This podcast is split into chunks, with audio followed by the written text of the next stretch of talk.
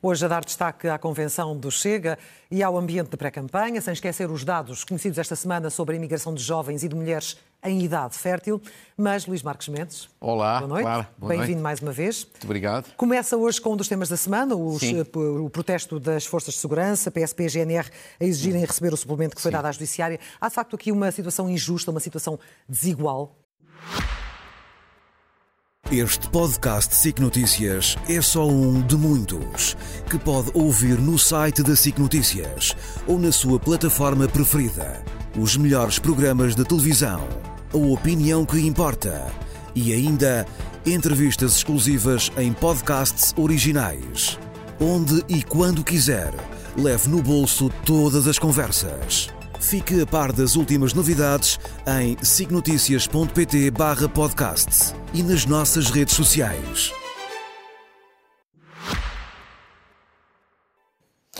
Acho que sim.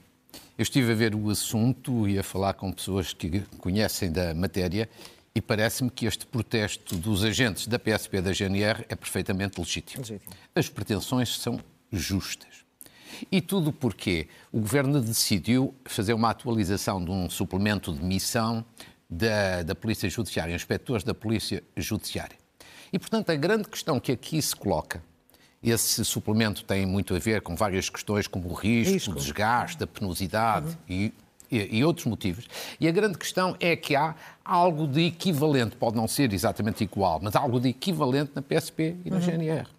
E, portanto, mandava um critério de equidade, de justiça relativa e de igualdade de tratamento, que, no momento em que se atualiza um, também se atualizasse o subsídio de risco, chamemos-lhe assim, na PSP e na GNR. E isto não foi feito. Não está em causa aqui a justiça da atualização do suplemento de missão da Polícia Judiciária. Há um comunicado, de resto, da associação sindical respectiva que explica na perfeição. Agora, a questão que se coloca aqui é esta: porque é que houve aqui dois pesos e duas medidas? Sim. É que isto cria uma sensação de facto de injustiça. Sim. A ideia de que há disparidades, as disparidades aumentam, que as injustiças relativas se agravam e, portanto, que há aqui um conjunto grande de assimetrias. Porque, legitimamente, os agentes na PSP e na GDR dizem, mas nós também temos risco. A nossa atividade também tem risco, também tem desgaste, também tem penosidade. E todos nós sabemos que É isso que, que é acaba é por assim. esgotar eh, um pouco uh, os argumentos que, apresentados por José Luís Carneiro, que foi tentar acalmar os ânimos, mas pelos vistos não conseguiu. Eu acho que José Luís Carneiro, o Ministro da Administração Interna, evidentemente tem responsabilidade. Ele é que é o Ministro do setor. E até acho que foi um bom Ministro ao longo deste tempo. E até no domínio das forças de segurança, eu acho que tomou decisões, quer no domínio financeiro, quer dos recursos humanos, positivas e importantes. Agora, aqui, provavelmente tinha que ter batido o pé para garantir a tal igualdade de tratamento. Agora, deixe-me dizer o seguinte: mais do que o Ministro da Administração Interna, acho que aqui a maior responsabilidade é do Primeiro-Ministro. E isto é muito objetivo, fácil de explicar, que é assim. Quem é dentro do governo a pessoa que deve ter uma visão geral, de conjunto, de todas as áreas? É o Primeiro-Ministro. Cada ministro trata da sua casa, que é o seu ministério. Mas depois tem que haver alguém que tenha uma visão geral. E essa visão geral é importante aqui para não haver depois injustiças relativas, para que haja um fator de equidade. O Primeiro-Ministro não cuidou desta parte.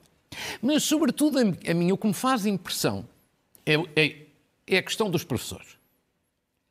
Claro, você A questão da equidade, portanto. Exatamente. Hum. O, todo o país se recorda que durante anos a fio, António Costa dizia não é possível recuperar o tempo de serviço todo dos professores, porque depois nós não temos condições para a igualdade de tratamento nas outras carreiras da função pública. Foi isto ou não foi? Que Sim. António Costa disse.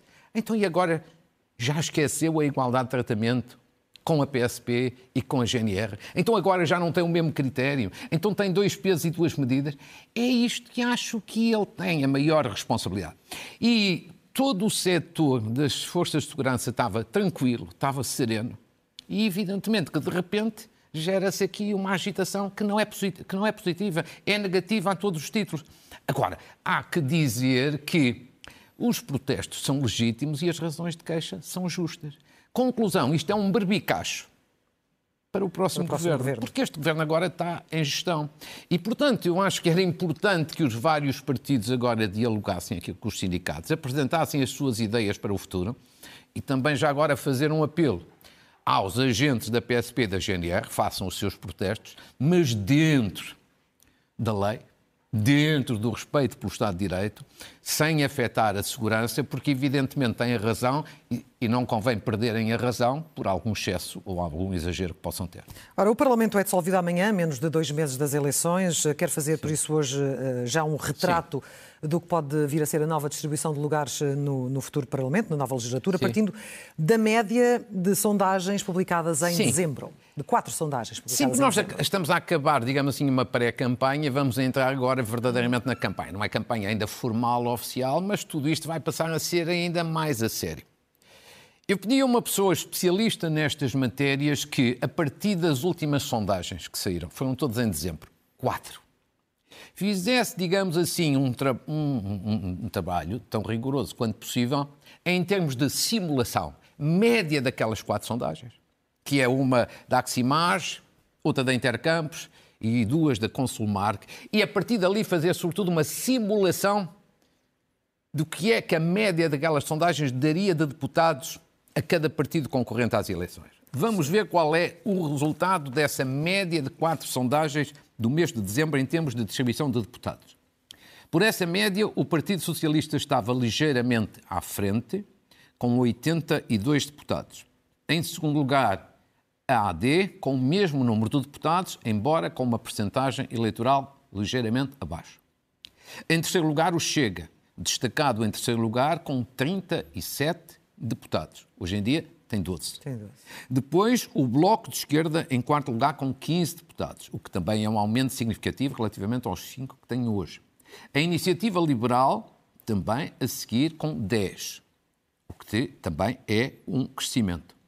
Surpreendentemente ou não, o PCP, nesta média de sondagens, com um deputado. O PCP hoje tem seis. Sim. Embora eu tenha para mim que o PCP vai ficar pouco acima de, de um, mas pode baixar relativamente aos seis. E o LIVRE manteria basicamente o deputado que tem. E o PAN seja, também teria mais um, neste momento. E o, PAN, um. e o PAN também, peço desculpa do PAN, passei ali à frente, teria mais um, dois deputados. Este exercício, claro, portanto, tínhamos em atenção. Sim, é um exercício. É um exercício que tem que ser visto, obviamente, com cautela. É a média das últimas sondagens. Muita coisa vai mudar, muita coisa se vai alterar. Mas daqui já é possível, pelo menos quando vamos entrar numa, na campanha mais a sério, tirar algumas conclusões. Primeiro, o resultado das eleições é muito incerto. E vai ser incerto, provavelmente, até ao fim. Saber se ganha a AD ou se ganha o Partido Socialista. Segundo, com este quadro, evidentemente pode ser alterado, mas com este quadro vai ser muito difícil criar, a seguir às eleições, um governo estável. estável. Bom, e tudo porque em primeiro lugar, o Partido Socialista, comparado com o resultado anterior de maioria absoluta, leva uma pancada enorme. Isso já se sabia e já se imaginava. Mas, ao mesmo tempo, o Partido Socialista mantém intactas todas as possibilidades de vitória. Pode ganhar as eleições. E manda a verdade que se diga que agora temos que esperar pelas próximas sondagens, já levando em atenção um novo líder. É completamente diferente de Pedro Nuno Santos ou António Costa.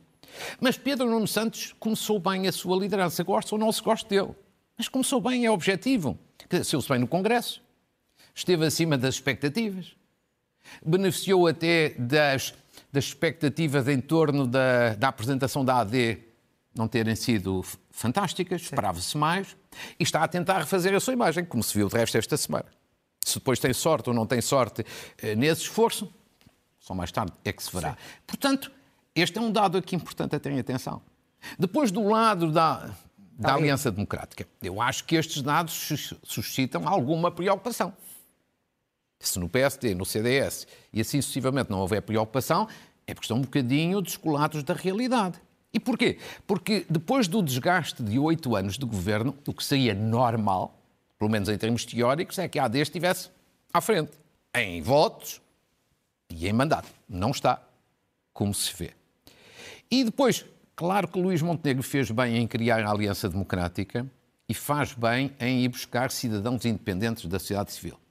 Mas há uma coisa que o PSD está a ter dificuldade, AD, em compreender. É que não chega a criticar, não chega a fazer diagnósticos. Os portugueses querem que a AD apresente o seu pensamento alternativo. Sim. As suas ideias, o que é que vai fazer nas várias áreas da governação, e isto está a tardar. Ou seja, é preciso um projeto transformador e se não for apresentado nos próximos dias, pode ser tarde demais. Eu diria que o limite é a convenção que a AD vai realizar daqui a uma semana, no próximo domingo. Porque isto é uma questão essencial. Finalmente, destes dados, que eu insisto, têm que ser vistos com cautela, mas são os indicadores que existem, as dificuldades para constituir, a seguir às eleições, um governo com estabilidade sim, sim, sim. vão ser sérias, vão ser grandes. Porquê? Porque, veja bem, Provavelmente à esquerda não vai haver condições para repetir a geringonça. Porque estes dados que vimos, Partido Socialista. Não chega, não é? Mais o PCP, mais o Bloco de Esquerda, não dão uma maioria de esquerda, provavelmente nem de longe nem de perto, no Parlamento. Aqui a única maioria seria mesmo com a AD, que o Chega. Mas, exatamente, à direita pode haver uma maioria, mas eu diria que é mais uma maioria aritmética e não tanto uma maioria política. Sim. Por causa do Chega e das posições dos outros partidos, PSD e CDS, em relação ao Chega. Portanto, pode, podemos ter aqui uma situação de impasse de um lado, impasse do outro lado. Bloqueio de um lado, bloqueio do outro lado.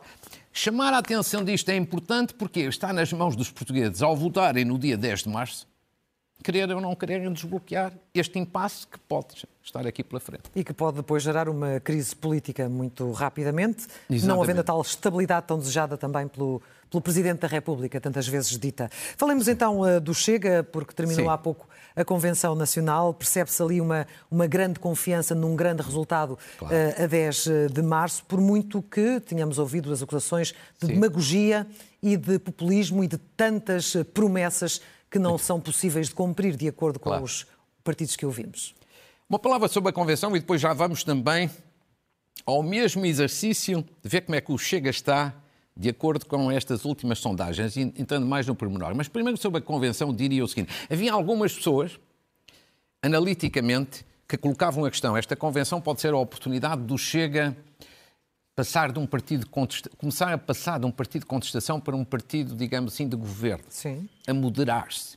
Pois bem, a convenção e sobretudo o discurso final de André Ventura não mostram isso. Eu acho que ele não se moderou e, portanto, acentuou a natureza do Chega como um partido de protesto e um partido de contestação. Até pode ser eficaz nessa área, mas continua a ser um partido de protesto e de contestação. Segundo, podia ter apresentado eventualmente um ou outro nome que desse uma imagem de experiência governativa para sinalizar a ideia de governo. Também não houve. E também as propostas para o futuro também não indiciam muito ser, digamos assim, propostas de quem está a pensar ir para o governo. Um exemplo que ele hoje apresentou. Diz que gostava de reverter a extinção do CEF. Sim. Quem vai para o governo não pensa numa coisa destas, por uma razão muito. A extinção do CEF até pode ter sido uma ideia errada e gerou enorme caos e perturbação no setor. Mas agora reverter essa extinção era pior a emenda com o soneta, então era que era criar caos durante um, dois, três ou quatro anos. Eu acho que acabava mais depressa o governo do que o caos. Sim. Portanto, há aqui uma preocupação de acentuar a natureza do Chega como partido de contestação e de, e de, e de protesto. E manda a verdade que se diga que ele até ao momento tem tido sucesso. Sim. Vejamos então o exercício que eu fiz a partir da tal média também das últimas quatro sondagens de dezembro. Vejamos alguns dados muito curiosos. Uns gostarão, outros ficarão preocupados, mas são dados objetivos. Primeiro, o Chega cresce de 12 para 37 deputados, como já vimos, portanto, triplica. Depois elege deputados em quase todos os distritos, menos em Bragança, em Porto Alegre e nos círculos da imigração. Cresce mais a sul do que a norte. Designadamente cresce muito em Lisboa, Setúbal e Alentejo. Em Setúbal e Beja, ganha mesmo a Aliança Democrática em número de votos. Depois empata em número de deputados, mas ganha em número de votos. Portanto, fica em segundo lugar. Setúbal Beja. Em Évora empata com a AD em votos e em deputados.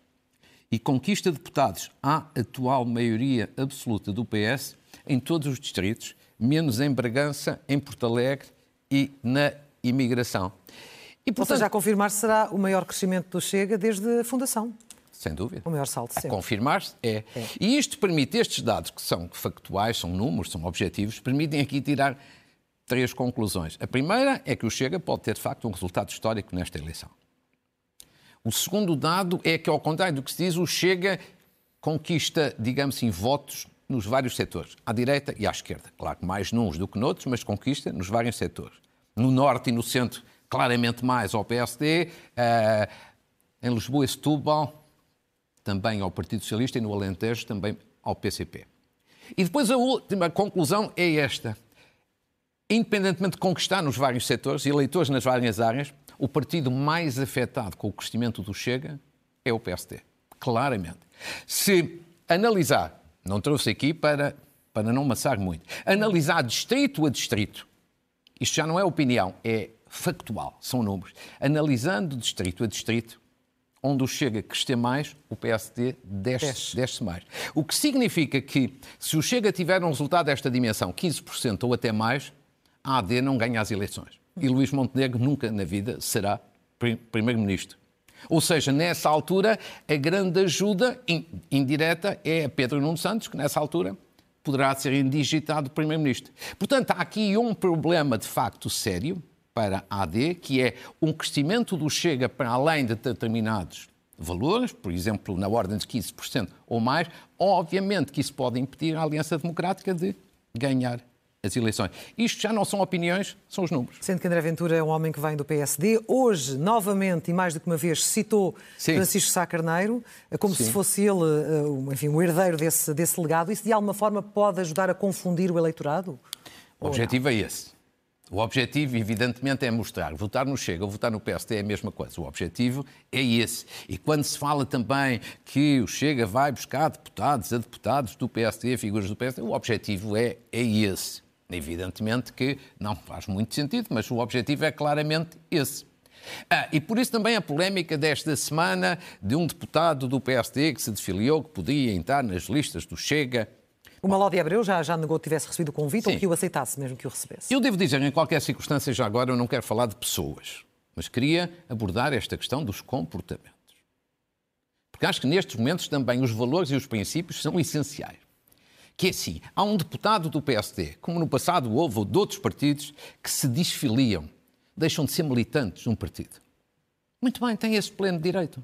Mas no momento em que deixam de ser militantes de um partido, também deviam deixar de ser deputados na Assembleia da República. Quer dizer, não, faz, não é coerente que saiam do partido que os elegeu e mantenham o seu lugar na Assembleia da República só para poder, poder beneficiar do salário e das mordomias de deputados. Isto aplica-se a deputados de qualquer partido. Isto não é correto. Se em Portugal houvesse ciclos uninominais, hum. como há na Alemanha ou noutros países, ou seja, um ciclo, um deputado, isso era compreensível. Não, aqui eles são eleitos pelos partidos. Portanto, saem dos partidos, devem sair da Assembleia. Segundo, devo dizer que acho também lamentável aquela ideia que já vários aí falaram, de um deputado está aqui hoje e amanhã já está noutro partido. Deveria haver um período de nojo algum tempo entre estar num lado e estar. Transitar rapidamente de um partido para o outro, de uma bancada para o outro, eu acho que isto soa oportunismo, carreirismo, falta de escrúpulos. Devo dizer que a esse respeito... Mas sempre houve essas, essas situações. Mas, mas nós devemos censurá-las. Eurico Brilhante Dias, líder parlamentar do PS, dizia, e bem, há poucos dias, no mínimo guarde-se um período de nojo. Ele tem toda a razão. Como também não acho uma coisa nada edificante um partido andar a tentar pescar na bancada do outro lado, se forem antigos deputados que já saíram há anos, ou antigos governantes, é outra questão. Ou seja, são maus exemplos. No passado também já o PSD e o PS fizeram o mesmo, com presidentes de câmara, são Sim. as transferências. Já fizeram o mesmo. Mas são tudo maus exemplos e acho que nós devemos aproveitar esta, esta ocasião também para censurar os maus comportamentos e apelar, de facto, a que haja um conjunto de princípios e de valores o mínimo essencial. Falando de deputados, eh, Sim. Eu, entretanto, hoje, foi há, foi há pouco, eh, já, já se conhece alguns cabeças Sim. de lista eh, do, do PSD para estas eleições. Sim, foram divulgados. Apenas três. Miguel Guimarães já, já se previa, já tinha falado dele aqui, independente, pelo Porto, Sim. o próprio Montenegro por Lisboa, o presidente da CAP por Santarém, mais alguns. É importante já começarem a ser conhecidos estes, estes nomes, para dizerem ao que vem? Não, isso é porque eles vão ser aprovados amanhã. Portanto, é natural que sejam divulgados eh, na véspera. Segundo, parecem-me nomes eh, positivos. A abertura a independentes, por exemplo, Liliana Reis em Castelo Branco, Miguel Guimarães, como referiu uh, em coisa. Isso parece-me. Uh, Parece-me isso positivo. Acho que os partidos e o Partido Socialista seguramente também fará o mesmo, a abertura a cidadãos novos, independentes. Acho, acho isso positivo. E, e deixe-me até já, já agora acrescentar que, tanto quanto eu sei, também haverá mais uma independente em Coimbra, Rita Judice, que é uma especialista em habitação. E haverá um antigo presidente da Câmara, que é muito conhecido na região Telmo Faria, que foi presidente da Câmara de Óbidos e um grande presidente, como cabeça de lista também em Leiria. Portanto, uma mulher em Coimbra e um homem em, em, em Leiria para acrescentar a esses que você referiu e vários outros. Eu julgo que os partidos o que têm que fazer agora é um esforço, todos, mas sobretudo PS e PSD, é de facto puxarem pela qualidade das listas. Hum. Porque a degradação na Assembleia da República tem vindo a acentuar-se muito de eleição para eleição e nós temos que substituir cada vez mais a mediocridade pelo mérito. Mas estes nomes pareceram bem. Bem, falou de Rita Júdice, especialista em habitação. Sim. E a habitação é, é, e vai continuar a ser um dos temas mais importantes, nomeadamente claro. da, da, campanha. É, um, é, uma, é uma das principais aflições de Sim. muitas famílias uh, portuguesas. Os governos têm ao longo dos anos, feito pouco nesta área? Ou, ou na verdade, tinham Sim. mecanismos para poder ter feito mais e não fizeram? Prometem muito e fazem pouco. E as pessoas, de facto, perguntam, mas porquê? porquê? Por exemplo, estes oito anos, porquê? Porquê é que houve tanta falha? Porquê é que não há resultados? Porquê é que houve tantos anúncios? E depois não há resultados? Pois bem, o Iru divulgou esta semana. Teve algum impacto, mas não teve tanto quanto devia ter. Há alguns dados Uns foram públicos, uh, outros praticamente nem tanto, que justificam estas preocupações e que dão respostas a estas dúvidas. Porquê é que se anuncia tanto e depois não sai resultado? Vejamos dois exemplos. Programa de Arrendamento Acessível. Foi lançado em 2019, veja bem, para promover rendas a custos acessíveis, portanto, rendas mais baixas. Qual era a lógica deste programa? Era que os senhorios aceitariam baixar a renda em troca de uma isenção fiscal de IRS ou de IRC.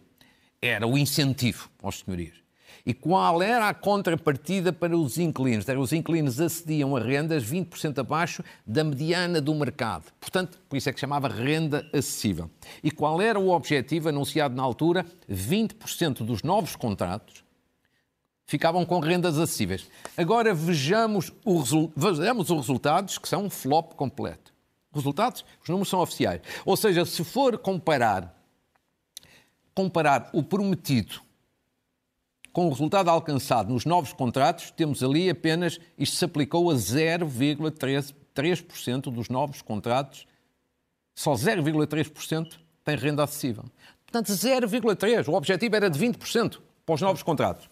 Mas se formos para a totalidade dos contratos novos e os antigos, então ainda é pior porque o objetivo nessa altura seria 174 mil e o resultado final é basicamente aquele que ali está, 0,12%. Ou seja, aqui tem um falhanço. Uma medida, portanto, que foi que bem intencionada, mas mal desenhada. Resultado prático, um fiasco. Mas agora vejamos um outro caso que está em curso. Ainda se pode eventualmente corrigir, mas falou-se pouco. Também são números oficiais. Veja bem, no PRR na habitação, qual é o objetivo? Construir 26 mil fogos até 2026. 2026 é daqui a dois anos. O investimento total previsto 1,2 mil milhões de euros. O objetivo é que estas casas estejam construídas até junho de 2026. Falta pouco tempo. Seria, em teoria, aplicável a 281 municípios, que foram aqueles que aprovaram estratégias locais de habitação. Candidaturas ainda podem ser apresentadas, são até 31 de março de 2024. Portanto, ainda faltam aqui dois meses. Mas vejamos já o ponto da situação. Esta parte que foi pouco divulgada, mas que preocupa. Repare, habitações que foram candidatadas são cerca de 16 mil. Habitações contratadas, em, contratadas, ou seja, tá. aprovadas, ainda menos, 7.500. Significa, portanto, que deve haver uma burocracia enorme, como sempre. Habitações concluídas até ao momento, cerca de 2 mil. Quando o PRR já tem quase dois anos. Ou seja, menos 10% das casas prometidas estão a ser construídas. Diria o seguinte, insisto, ainda pode haver candidaturas até março e até eventualmente o prazo ser um pouco prorrogado. Mas atenção aos responsáveis pelo andar da carruagem, corremos o risco de depois não construir tanto quanto estava previsto. Isto é como o arrendamento acessível, ia ser tudo fantástico. E depois foi tudo um flop. Foi tudo um flop. E estas dificuldades acrescem muitas outras que estão a levar os nossos jovens uh, para o estrangeiro, emigrar. São os dados publicados esta semana pelo Expresso. Ficou surpreendido com a dimensão da saída? Talvez com a dimensão, sim, mas como você sabe, já tratei este assunto de cada vez, não fico surpreendido com o assunto, porque acho que este é dos problemas mais sérios, mais sensíveis, mais delicados, mais estruturais da sociedade portuguesa. Ou seja, nos últimos anos, jovens de grande talento e de altas qualificações saem porque não estão para estar cá dentro com salários baixos e com os impostos altos. E os dados que o Expresso antecipou basicamente mostram isto. Mostram isto, que Portugal é o país na Europa onde mais se imigra, somos o oitavo do mundo, saídas qualquer coisa entre 60 a 65 mil pessoas por ano, 30% dos jovens que nascem em Portugal vivem já hoje fora do país, este é que é o dado muito impressionante. Tal como nas mulheres, um terço das mulheres em idade fértil saiu, que é um problema do ponto de vista da natalidade, e os países para onde mais se imigra, é relativamente conhecido, França, Suíça, Reino Unido, Estados Unidos e Canadá. Isto é o Atlas da imigração que há de ser divulgado. Mas são, mas são jovens diferentes Deixe... dos que emigravam há uns é, anos. É, mas antes de chegar aí, deixe-me só dizer o seguinte, claro. Este é que é o ponto. Que é assim, mas muita gente diz Há aqui um problema porque no momento em que sai muita gente, corremos o risco de perder população. É verdade. Sim. Mas aí devemos ser francos. Estamos a compensar com os imigrantes com I, ou seja, aqueles que entram em Portugal. E não estamos a perder população. Segundo, há gente muito jovem que sai, portanto, os nascimentos ocorrem lá fora e perdemos com isso, a população envelhece. Mas está-se a compensar também um pouco com os imigrantes que vêm, os trabalhadores que vêm de fora, também, de modo geral, são jovens e, portanto, também têm aqui nascimento e a natalidade está a aumentar ligeiramente. Eu acho que o problema maior é outro. É este que você dizia. Ou seja, os nossos jovens saem de Portugal são jovens com talento, com energia, com altas qualificações. Claro. Aqueles que entram já não têm não qualificações tão altas. Vejamos rapidamente esta mudança essencial. São, são, aqui são dados do INE. Em 2014, no tempo da Troika, em que houve um pico de imigração, a maior parte das pessoas que saíam tinha sobretudo, tinham sobretudo o ensino básico, 53%, ou seja, qualificações mais baixas. Agora, vejamos esta mudança brutal. Em 2021, que são os últimos dados publicados pelo INE, mudou o paradigma. Inverteu. Inverteu agora já são quase 50% são licenciados que têm o ensino superior. E, portanto, este sim, este é que é o drama. O talento que o país precisa, não é? Ora. Vai, vai embora. Nós aqui estamos a formar gerações altamente qualificadas, precisamos delas e saem do país. E nós precisávamos era justamente este talento cá dentro. E insisto, aqui, aqueles que vêm para Portugal, ou seja, a imigração com I, não compensa a saída dos nossos jovens altamente talentosos. Este é que é o problema sério, sem esquecer que são muitas famílias que ficam fortissimamente desestruturadas. Este sim eu acho que é um problema sério. E como estamos em período eleitoral, talvez seja bom que cada um possa apresentar quais são as suas propostas, as suas ideias, para quê? Para pôr, sobretudo, a economia a crescer, porque só uma economia a crescer é que pode gerar melhores salários. Melhores salários. Vamos às notas finais, também às sugestões de livros. Muito bem. Uma saudação a Manuel Alegre, que foi eh, eleito presidente honorário do Partido Socialista. Eu tenho uma grande, um grande respeito e admiração por Manuel Alegre e acho que é uma justíssima distinção. Uma saudação agora a uma senhora, Maria Amélia Cupertino de Miranda. Lidera há 50 anos a Fundação Cupertino de Miranda, que é um notável exemplo em várias áreas, mas sobretudo na promoção da literacia financeira nas escolas e junto dos jovens. É um trabalho fantástico. Uma saudação a um deputado do PSD, André Coelho Lima, que foi designado representante especial para o ciclo de conflitos de uma importante organização internacional, a OSCE, Organização de Segurança e Cooperação na Europa, é mérito do próprio e é prestigiante para Portugal e para a Assembleia da República. Saudação ao projeto Mulheres Incomuns. Incomuns no sentido de mulheres inspiradoras, que é uma organização liderada por estas três mulheres que estamos a ver, Luísa Bernardes ao centro, Susana Castanheira no ecrã do lado direito e, e, e agora não me recordo o nome, e Vera, e, Vera, e Vera Cunha, que está ali à esquerda. Peço desculpa que me ia esquecendo do nome. Porque é que este movimento é importante?